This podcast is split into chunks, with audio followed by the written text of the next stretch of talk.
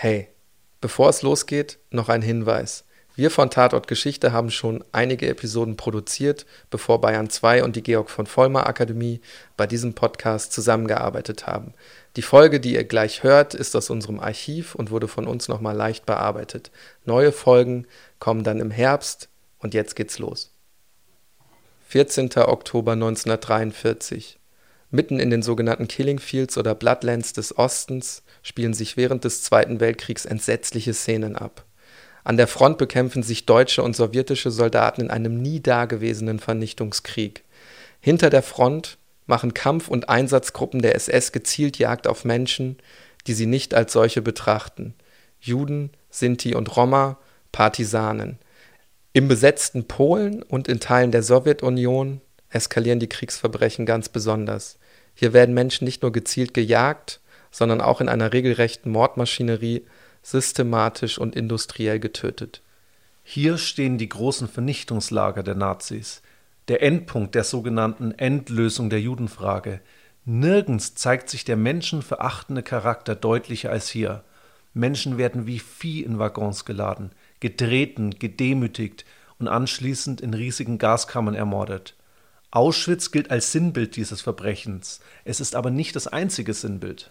Im Dreiländereck Polen, Weißrussland, Ukraine, etwa 250 Kilometer von Warschau entfernt, liegt Sobibor, ein kleines und unscheinbares Dorf. Und dennoch erlangt es Berühmtheit, traurige Berühmtheit. Hier steht das Vernichtungslager Sobibor. Was an diesem 14. Oktober 1943 passiert, wird in die Geschichte eingehen und in der kollektiven Erinnerung trotzdem größtenteils unbekannt bleiben.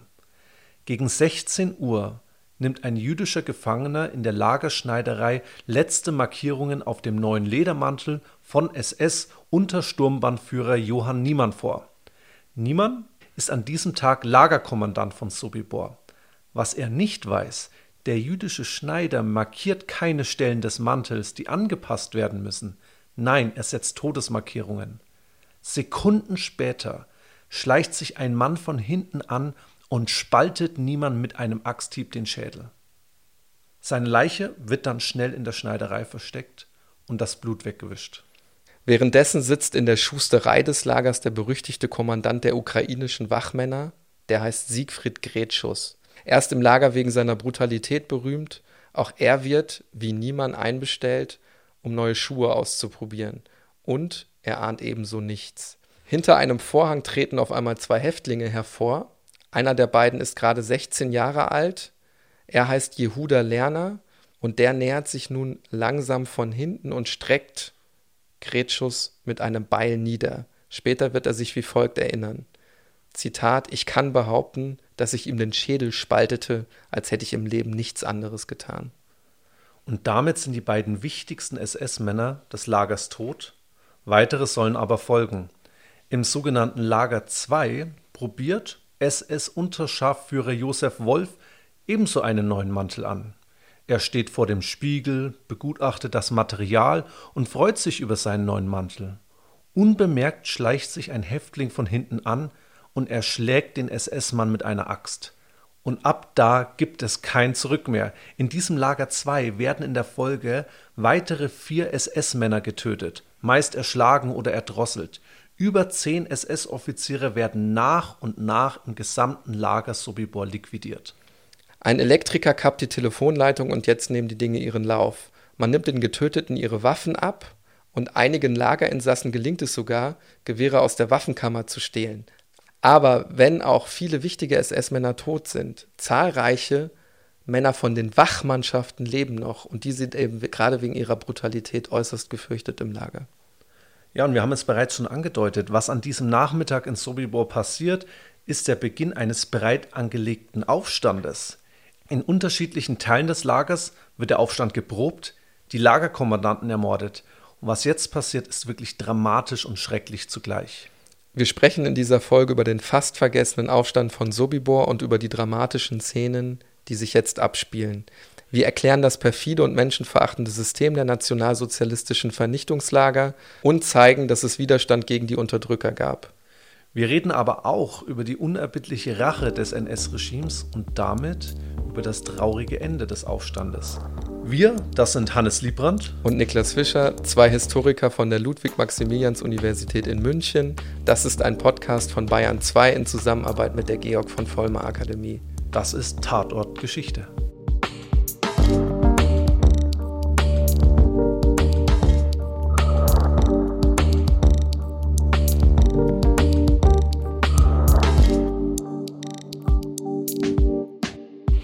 Wir wissen bislang, dass überall im Lager erschlagene und erdrosselte SS-Offiziere liegen. Am Anfang sieht eigentlich alles ganz gut aus für die Aufständischen, aber so ganz nach Plan läuft der Aufstand bis zu diesem Zeitpunkt dann eben doch nicht. Karl Frenzel, Kommandant von Lager 1, ist nicht wie geplant in die Schreinerei gekommen. Er lebt also noch. Und ein anderer SS-Mann, der entdeckt auf seinem Patrouillengang auf einmal die Aufständischen und wird sofort von ihnen ermordet. Das Problem aber dabei, jetzt hat man hier die Leiche liegen, die man schnell wegschaffen muss, und die Garage, in der er ermordet wurde, ist nicht das beste Versteck dafür.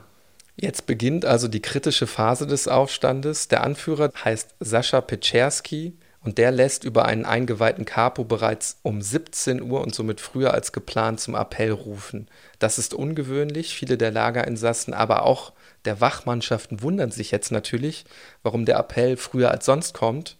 Petscherski weiß, jetzt ist wirklich die brenzlige Situation gekommen und er geht in die Vollen, er riskiert alles. Er steigt auf einen Tisch und hält eine flammende Rede, die er mit folgendem Satz beendet.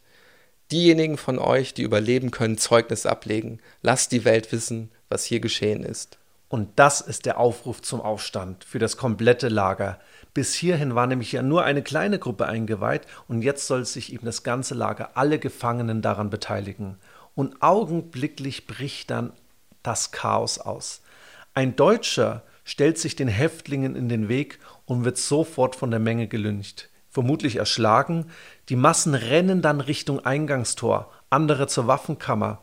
Vor der Waffenkammer trifft die Menge jetzt nun auf einen weiteren SS-Mann, auf den man sofort mit einer Axt einschlägt und auf ihn schießt.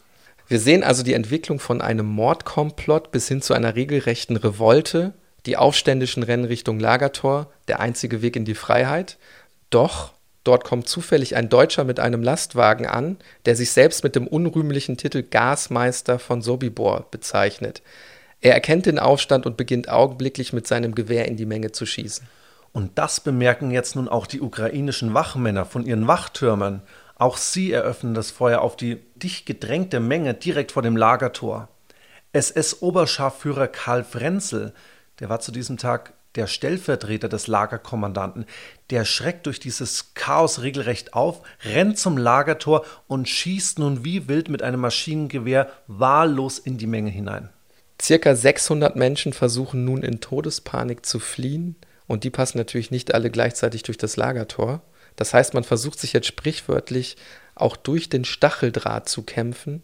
Viele bleiben hängen und können so leicht erschossen werden nach dem Stacheldraht war man ja noch nicht in der Freiheit. Die Nazis haben eben das Gelände vermint, da musste man auch noch durch. Und ich denke, hier lassen wir lieber mal die Quellen sprechen. Ein Überlebender des Aufstandes berichtet nämlich über diese dramatischen Szenen.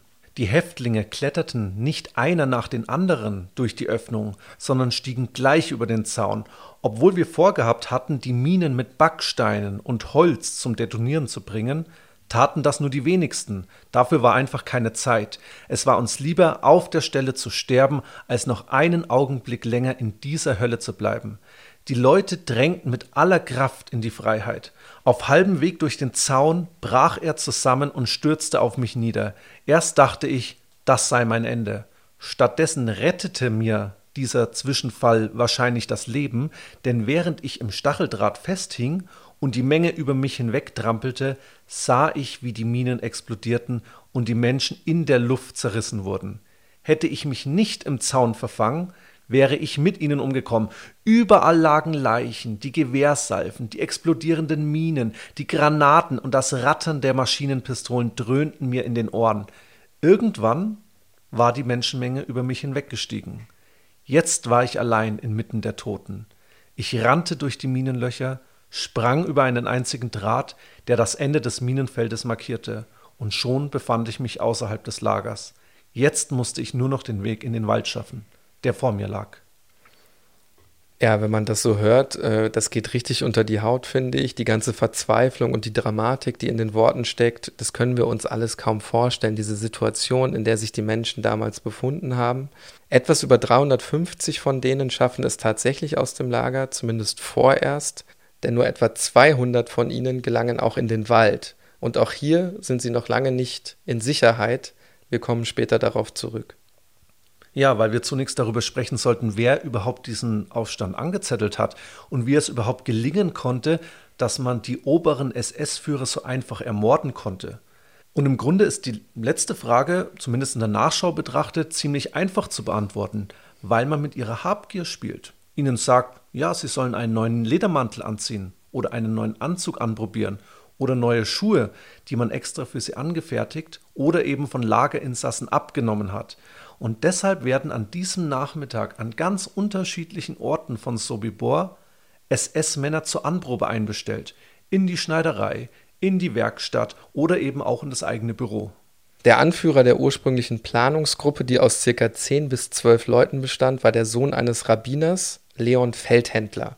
Es gab anfangs durchaus auch Alternativpläne, zum Beispiel die SS-Leute einfach vergiften oder die ukrainischen Wachmänner einweihen, also die auf die eigene Seite ziehen oder zum Beispiel einen Tunnel graben. Ja, aber diese Pläne waren am Anfang nicht wirklich ausgereift. Das ändert sich dann wirklich erst, als durch einen ankommenden Transport aus Minsk nun vermehrt sowjetische Kriegsgefangene in das Lager strömen, die an der Waffe erprobt sind. Und zu diesen Kriegsgefangenen zählt eben auch Alexander Petscherski, der diese flammende Rede gehalten hat, von der wir gehört haben und damit eben die Revolte quasi auslöst. Ja, genau. Dieser Petscherski war Leutnant der Roten Armee und gemeinsam mit dem von dir erwähnten Feldhändler gründet er das sogenannte Untergrundkomitee, quasi die Kommandozentrale des Aufstandes. Und gemeinsam bestimmt man auch das Datum, nämlich den 14. Oktober 1943. Und ein Mitglied dieses Untergrundkomitees sprach später das aus, was vermutlich viele dachten und wo auch so ein bisschen mitschwingt, warum sie sich eigentlich an diesem Aufstand beteiligt haben. Wir wollten nicht wie Schafe getötet werden, wir wollten wie Menschen sterben. Freiheit oder Tod war also die Devise. Und dazu mussten sie zumindest versuchen, dieses schreckliche Lager zu verlassen. Wir haben eine Skizze mitgebracht, die, glaube ich, relativ äh, gut zeigt, wie dieses Vernichtungslager aufgebaut gewesen ist. Und ich würde jetzt einfach diese Skizze einfach mal beschreiben. Also wenn ich da drauf gucke, dann sehe ich ein sogenanntes Vorlager. Das war der Verwaltungsbereich mit der Kommandantenvilla, den SS-Unterkünften, einem Waffenarsenal und Baracken für die ukrainischen Hilfstruppen. Dann sehe ich das sogenannte Lager 1 mit Wohnbaracken für die jüdischen Arbeitshäftlinge, einer Küche, dem Appellplatz und Werkstätten. Dann gibt es das Lager 2, das ist von so einem Holzzaun mit Stacheldraht umringt. Da gibt es Ställe, Pferdeställe, Schweine, Hühnerställe. Es gibt Anbauflächen für Obst und Gemüse und es gibt so eine Art Sortierstelle, wo der Besitz der Inhaftierten enteignet und dann eben sortiert worden ist. Dann gibt es das Lager 3, das ist, liegt etwas weiter entfernt und zwischen Lager 2 und Lager 3 gibt es den sogenannten Schlauch. Vielleicht kannst du kurz dazu sagen, was das ist. Ja, das ist so ein ja, circa 150 Meter langer und etwa nur drei bis vier Meter breiter Gang, auch mit Stacheldraht, der eben genau zu diesem Lager 3 äh, geführt hat. Man wollte das extra so eng machen, damit man sich auch überhaupt nicht orientieren konnte. Also die Häftlinge, dass die sich gar nicht orientieren konnten. Und in diesem Lager 3 gibt es dann eben auch die Gaskammern, deswegen eben auch Vernichtungslager. Zunächst drei Gaskammern, später waren das dann sechs. Hier gibt es einen Holzschuppen mit Dieselmotor. Was muss ich mir darunter vorstellen? Ja, das war so ein Dieselaggregat mit circa 200 PS und damit hat man auch die, ja, die Abgase eben in die entsprechenden Kammern eingeleitet. Und das war eben diese Mordmaschinerie der Nationalsozialisten, ehe man dann später noch andere Gase dann auch eingesetzt hat. Hier in dem äh, Lager sind dann auch die Schlafbaracken für die Häftlinge, das Blockhaus für die SS, ein Wachturm und 20 Meter breite und 6 bis 9 Meter tiefe Gruben. Dort wurden die Ermordeten dann einfach verscharrt. Das muss man sich auf jeden Fall merken, dass dieses Lager 3, das war eben das Zentrallager, wo die Gaskammern waren und wo eben diese Schlafbaracken für die Inhaftierten waren. Und das haben die Nationalsozialisten natürlich extra ein bisschen weiter weg von den Lager 1 und Lager 2 und dem Vorlager errichtet, um eine Distanz zu den Morden zu schaffen. Ich sehe hier auf der Skizze ganz, ganz viele Punkte. Und das ist wahrscheinlich dieses Minenfeld. Dann, Richtig. Oder? Also ein 15 Meter Abstand muss man sich das vorstellen, in den Bauboden eingegraben Minen, um auch hier irgendwelche Fluchtversuche zu verhindern. 1943 hat man dann sogar versucht, ein viertes Lager zu bauen. Wird dann nicht mehr vervollständigt, aber das sehen wir dann später noch.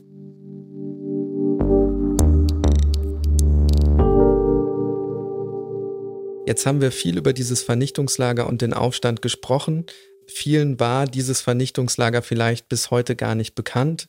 Äh, die meisten kennen natürlich Auschwitz, also das größte Vernichtungslager. Viele kennen sicherlich auch noch Konzentrationslager in Deutschland, zum Beispiel Dachau. Vielleicht erklären wir noch mal kurz, worin besteht denn zunächst einmal der Unterschied zwischen Konzentrations- und Vernichtungslagern, weil ich glaube, das ist nicht allen bewusst, was da eigentlich der Unterschied ist. Ja, zunächst wurden diese Konzentrationslager deutlich früher errichtet, also wirklich teilweise bereits 1933 im Jahr der nationalsozialistischen Machtübernahme. Du hast Dachau beispielsweise angesprochen. Es waren meistens am Anfang wirklich Internierungslager für politische Häftlinge, auch religiöse Gegner, später dann auch Arbeitslager und auch Exekutionslager. Sie ähnelten aber viel stärker Gefängnissen, Politische Gegner wurden beispielsweise dort in Schutzhaft genommen, also auch hier so ein, so ein zynischer Begriff, den die Nationalsozialisten gewählt haben. Und später wird diese ganze Lagerordnung viel stärker unter der SS ja radikalisiert. Aber die Häftlinge lebten und arbeiteten dort teilweise über mehrere Jahre, während in Vernichtungslagern nicht das Ziel war, die Menschen dort über mehrere Jahre zur Arbeit zu schicken, sondern wie der Name bereits sagt, war das Ziel tatsächlich die Tötung, die augenblickliche industrielle Tötung dieser Menschen. Und deswegen werden die Vernichtungslager vor allen Dingen im Kontext der Endlösung der Judenfrage ab 1941 errichtet, indem man eben versucht hat, die, ja, die europäischen Jüdinnen und Juden zu ermorden. Es waren nicht nur Juden als Gefangene, in Sobibor waren es hauptsächlich Jüdinnen und Juden und die Menschen wurden eben meistens sofort ermordet in den Gaskammern, zum Beispiel auch in den sechs Gaskammern, die es dann am Ende auch in Sobibor gab. Ja, wir beide haben ja im Jahr 2019 eine Studienreise äh, nach Oswiecim gemacht, also das damalige Auschwitz. Und da äh, erinnere ich mich noch gut, äh, wie zynisch tatsächlich diese Zahl war, wie kurz manche Menschen in diesem Vernichtungslager gewesen sind. Also ich glaube 45 Minuten, wenn ich mich da richtig erinnere, teilweise vom Ankommen mit dem Zug bis zu dem Zeitpunkt, ja. als man in das Vernichtungslager gebracht worden ist. Jetzt haben wir Auschwitz und Sobibor gehört. Was waren weitere Vernichtungslager, die es gegeben hat? Also Auschwitz ist sicherlich das größte, und sowohl ein Konzentrations- als auch Vernichtungslager, deswegen hier noch eine Sonderrolle. Aber weitere Vernichtungslager waren dann beispielsweise noch Belzec, Treblinka und Majdanek. Und wir hören jetzt schon ein bisschen an den Namen, dass diese Vernichtungslager eben nicht in, ja, in Deutschland errichtet wurden, sondern fernab in den eroberten Ostgebieten durch die Nationalsozialisten, in den Killing Fields oder Bloodlands, wie das ein Historiker Timothy Snyder auch gesagt hat. Das ist der Unterschied zu diesen Konzentrationslagern, dass man gezielt und sukzessive die Vernichtungslager fernab von der deutschen Zivilgesellschaft errichtet hat, um eine Distanz zu dieser Mordmaschinerie letztendlich zu schaffen. Und deswegen war das Ziel immer auch die Vertuschung dieser Taten, insbesondere in diesen Vernichtungslagern. Du hast jetzt gesagt, Ziel der Nazis war es, äh, diese Verbrechen, diesen Terror der Öffentlichkeit zu entziehen. Aber wie erfolgreich ist denn das tatsächlich auch gewesen? Eine brennende Frage schon fast, die bis heute nie abschließend geklärt werden konnte. Wie bekannt war die Existenz dieser Vernichtungslager? Was man auf jeden Fall sagen kann, es kursierten Gerüchte, dass es eben solche Vernichtungslager im Osten gab. Es gab auch entsprechende Denkmuster, dass man zum Arbeitseinsatz im Osten abberufen wurde. Das war vielleicht die Hoffnung letztendlich, dass man dort nur Arbeitseinsatz zu leisten hatte. Insbesondere die Deportierten aus Westeuropa, aus Holland, aus Deutschland, aus Frankreich, hatten teilweise überhaupt keine Ahnung gehabt. Und die SS forcierte natürlich diese Scharade. Häftlinge wurden beispielsweise gezwungen, ja Postkarten zu schicken an die Angehörigen, um dann irgendwie so eine heile Welt vorzugaukeln. Aber auf dem Weg auch zu den einzelnen Vernichtungslagern, wir hatten ja gesagt, die waren ja auch durch ein Gleisbett, durch Gleisanlagen eben erreichbar, gab es immer auch wieder polnische Kinder und auch Erwachsene, die den Leuten dann zugerufen haben, Juden, ihr werdet verbrannt. Also das förderte natürlich auch diese, diese Gerüchte, die kursierten. In Sobibor selbst begann wohl im Mai 1942 die erste Phase der fabrikmäßigen Tötung und in den ersten drei Monaten dieser Phase wurden bereits 100.000 Menschen ermordet. Das mhm. muss man sich doch mal vorstellen. Ja, man kann es sich eigentlich kaum ja. vorstellen, weil es eine unglaublich hohe Zahl ist. Aber lass uns trotzdem versuchen, darüber zu sprechen, wie das möglich gemacht worden ist. Wie müssen wir uns den konkreten Ablauf dieser fabrikmäßigen Tötung vorstellen? Ja, die Züge kommen an im Vernichtungslager Sobibor. Die Wagentüren werden geöffnet, die Menschen werden unter Gebrüll, auch Hundebellen, gezwungen, aus diesen Zügen zu springen. Sie werden dabei auch bereits schon geschlagen. Kranke und Gebrechliche werden ja gleich aussortiert. Man sagt denen, dass man eben ins Lazarett fährt und man sich eben um diese Menschen kümmert. In Wahrheit wurden sie aber in die Kapelle von Sobibor gebracht. Und nicht etwa hier, um irgendwie einen Gottesdienst abzuleisten, sondern die Kapelle in Sobibor diente als Exekutionsstätte. Dort wurden die Menschen dann eben auch gezielt umgebracht. Später wurden die Kranken und Gebrechlichen dann wirklich direkt mit der Bahn zu diesen Erschießungsgruben in Lager 3 gefahren. Jetzt aber die Frage mit den Rest der Deportierten, also Frauen, Männer, Kinder, haben erstmal erfahren, dass sie im Lager 2 duschen sollten. Es gab dann eben auch die Anordnung, dass die Kleider ausgezogen werden sollten. Die sollte desinfiziert werden. Männer und Frauen wurden getrennt. Kinder blieben bei den Frauen. Und jetzt kann ich das eigentlich gar nicht in eigenen Worten so umschreiben. Deswegen habe ich hier noch mal einen kleinen Quellenausschnitt mitgebracht von einem Überlebenden, der so auch so ein bisschen die Illusion darstellt, dass es vielleicht doch nicht so schlimm werden würde, wie man das irgendwie erwartet hat. Ich zitiere jetzt mal. Wir hörten Wort für Wort, wie Oberscharführer Michel, der auf einem kleinen Tisch stand, die Menschen überzeugen konnte, sich zu beruhigen. Er versprach ihnen, dass nach dem Bad all ihr Eigentum zurückerhalten würden und dass es nun an der Zeit wäre, dass die Juden etwas zur Produktion beitrügen. Sie würden alle in die Ukraine fahren, um dort zu leben und dort zu arbeiten. Die Ansprache löste unter den Menschen Vertrauen und Begeisterung aus. Sie spendeten spontan Beifall und manchmal sangen und tanzten sie auch ich finde, dieses Vorgaukeln und dieser Zynismus, der da mitschwingt, der spricht einfach für sich. Deswegen würde ich das einfach auch unseren Hörerinnen und Hörern selbst überlassen und muss das hier nicht noch weiter kommentieren. Verstehe ich. Dann lass uns zurück zum Ablauf kommen. Diese nackten Gefangenen jetzt, sei es jetzt Männer, Frauen und Kinder, wurden dann durch diesen Schlauch, durch diesen engen Gang ins Lager 3 geführt. Auf dem Weg dorthin wurden den Frauen auch die Haare abgeschnitten. Diese Haare hat man ja auch verwendet, weiterverwendet und dann sind sie direkt in die Gaskammer gelaufen. Man konnte sich dort kaum orientieren. Man hat diesen Schlauch auch extra so eng gemacht und irgendwie wenig Tageslicht. Man stand auch weiterhin sicherlich unter Schock.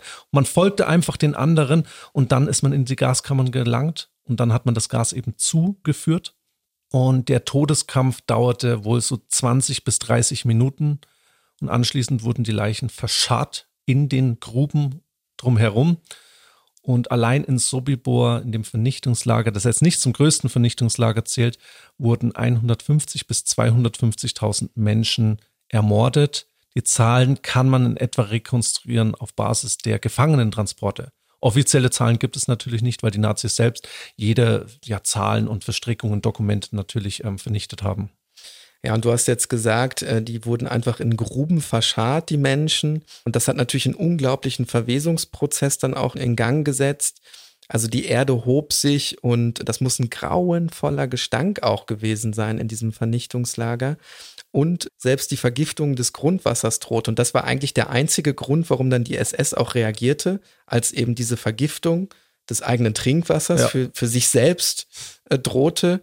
Und was hat man dann gemacht? Bis zum Ende des Jahres 1942, seit weg bis dahin gab es bereits über 100.000 Tote, sollten diese Leichen exhuminiert werden und anschließend verbrannt werden. Das muss man sich einfach mal vorstellen. 100.000 Leichen. Und dazu hat man gezielt Arbeitssklaven rekrutiert, meist junge, kräftige Männer, aber auch Frauen. Und das war nicht unüblich für die SS allgemein, dass man eben Arbeiten delegiert hat. Auch, wie wir gerade schon gesagt hatten, an sogenannte Arbeitssklaven.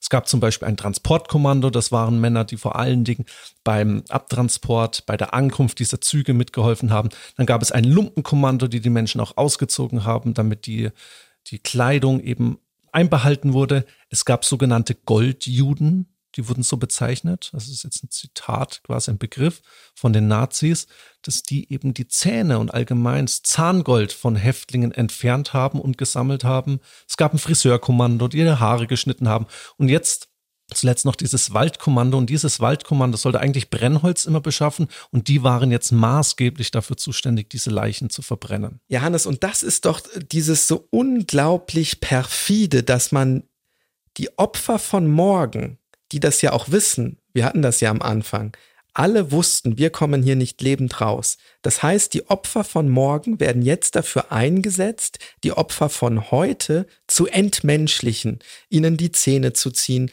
die Haare vom Kopf zu rasieren, weil man ja auch die Haare noch irgendwie benutzen kann. Also all das ist so unglaublich perfide, dass man sich schon fragt, was sind das eigentlich für Menschen gewesen, die sowas angeordnet haben? Und lass uns da vielleicht auch mal ein Stück weit drüber sprechen, so diese Täterperspektive. Bleiben wir ganz konkret auch in Sobibor. Was waren das für Leute?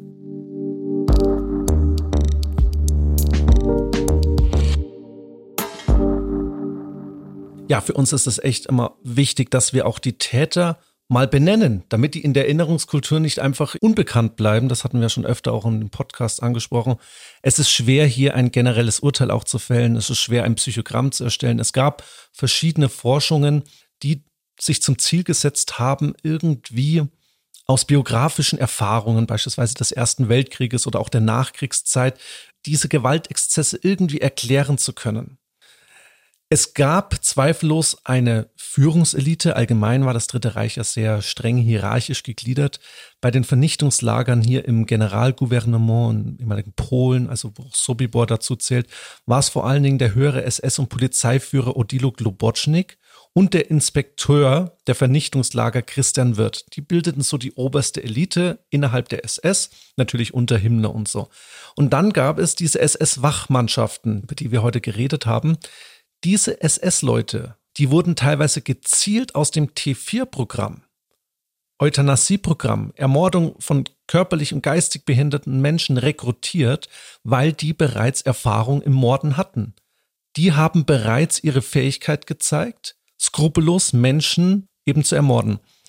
Und dann wurden die SS-Wachmannschaften eben vor Ort unterstützt durch diese ukrainischen Wachmänner, die wir auch schon gesagt hatten, die letztendlich auch dazu dienten, ja, eine personelle Basis zu schaffen, weil die SS das niemals diese Lücke schließen konnte. Man brauchte die auch an der Front, die Männer, und deswegen hat man sehr viele dieser Arbeiten auch in die Hand von diesen Männern gelegt. Die bewachten auch die Toren, hatten wir gesagt, die Wachtürme, die waren für Patrouillengänge zuständig und sie konnten auch direkt Inhaftierte ermorden ein ganz bekannter Travniki, das ist ja auch sehr in der äh, globalen Erinnerungskultur in der letzten Zeit gewesen, ist John Demjanjuk, der in Sobibor gewesen ist, in Israel allerdings wegen eines angeblichen Aufenthalts in Treblinka vor Gericht gestellt worden ist. Also der ist dann freigesprochen worden, weil man herausgefunden hat, der muss in Sobibor gewesen sein und nicht in Treblinka. Man hat, gab es irgendwie eine Verwechslung. Deswegen konnte der in Israel nicht noch einmal angeklagt werden, ist dann zurück in seine Heimat, die USA, wo er da mittlerweile lebte, ausgeflogen worden und wurde dann wegen seiner Tätigkeit in Sobibor in München vor Gericht genau. gestellt und verurteilt, als sehr, sehr alter Mann. Kehren wir gedanklich nochmal zum Aufstand in Sobibor und vor allen Dingen auch zu der Flucht zurück. Wir hatten ja gesagt, 200 Menschen konnten am Ende in den Wald fliehen. Könnte man sagen, der Aufstand war für diese 200 gelungen? Sind die dann auch wirklich alle in Freiheit gelangt? Nein, eben nicht. Und das ist die große Tragik auch an unserer heutigen Geschichte, dass es nämlich nur ein kleiner Teil endgültig und final geschafft hat.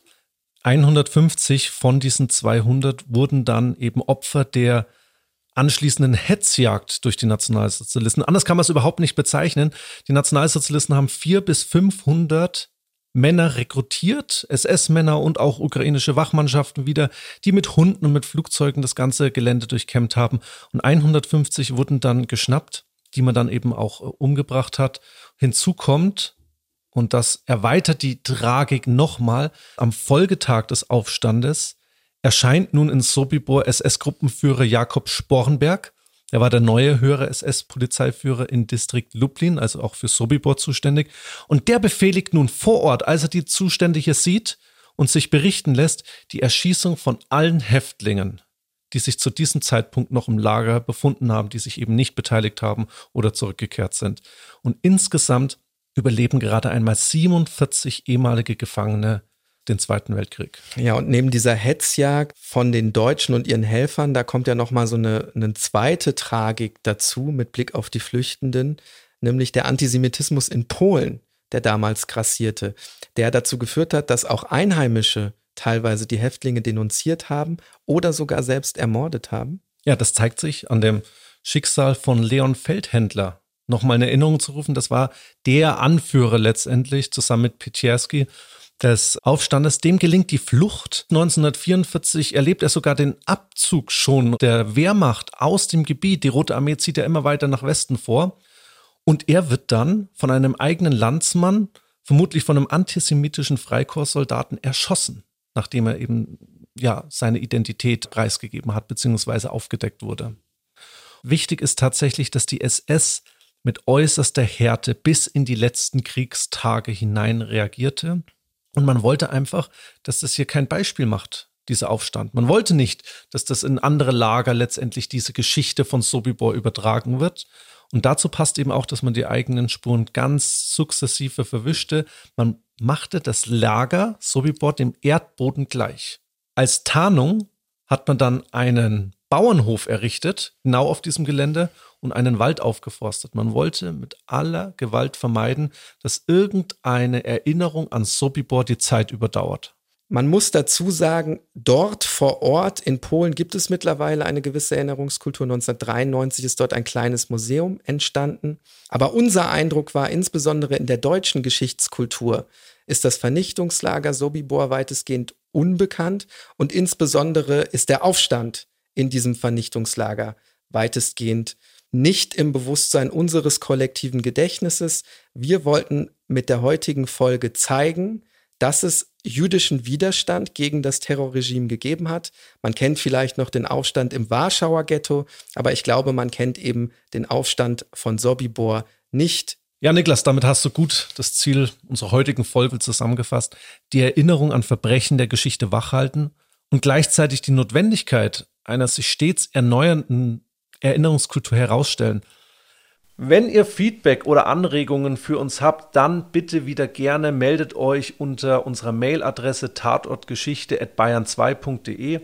Zum Ende bleibt uns noch zu sagen, Tatortgeschichte ist ein Podcast von Bayern 2 in Zusammenarbeit mit der Georg von Vollmer Akademie. Ja, die Georg von Vollmer Akademie macht politische Bildung. Politische Bildung ist wichtig, damit Menschen sich in unserer Gesellschaft engagieren können zu den unterschiedlichsten Themen. Und das macht die Akademie und dafür organisiert sie die unterschiedlichsten Veranstaltungsformate. Das kann zum Beispiel sowas sein wie ein Vortrag, das kann sowas sein wie unser Podcast hier, das kann aber auch sowas sein wie ein Seminar. Schaut gern mal ins Programm rein, äh, die haben wirklich ganz tolle Angebote und bei dem ein oder anderen Format, Hannes, das kann ich verraten, sind auch wir mit dabei.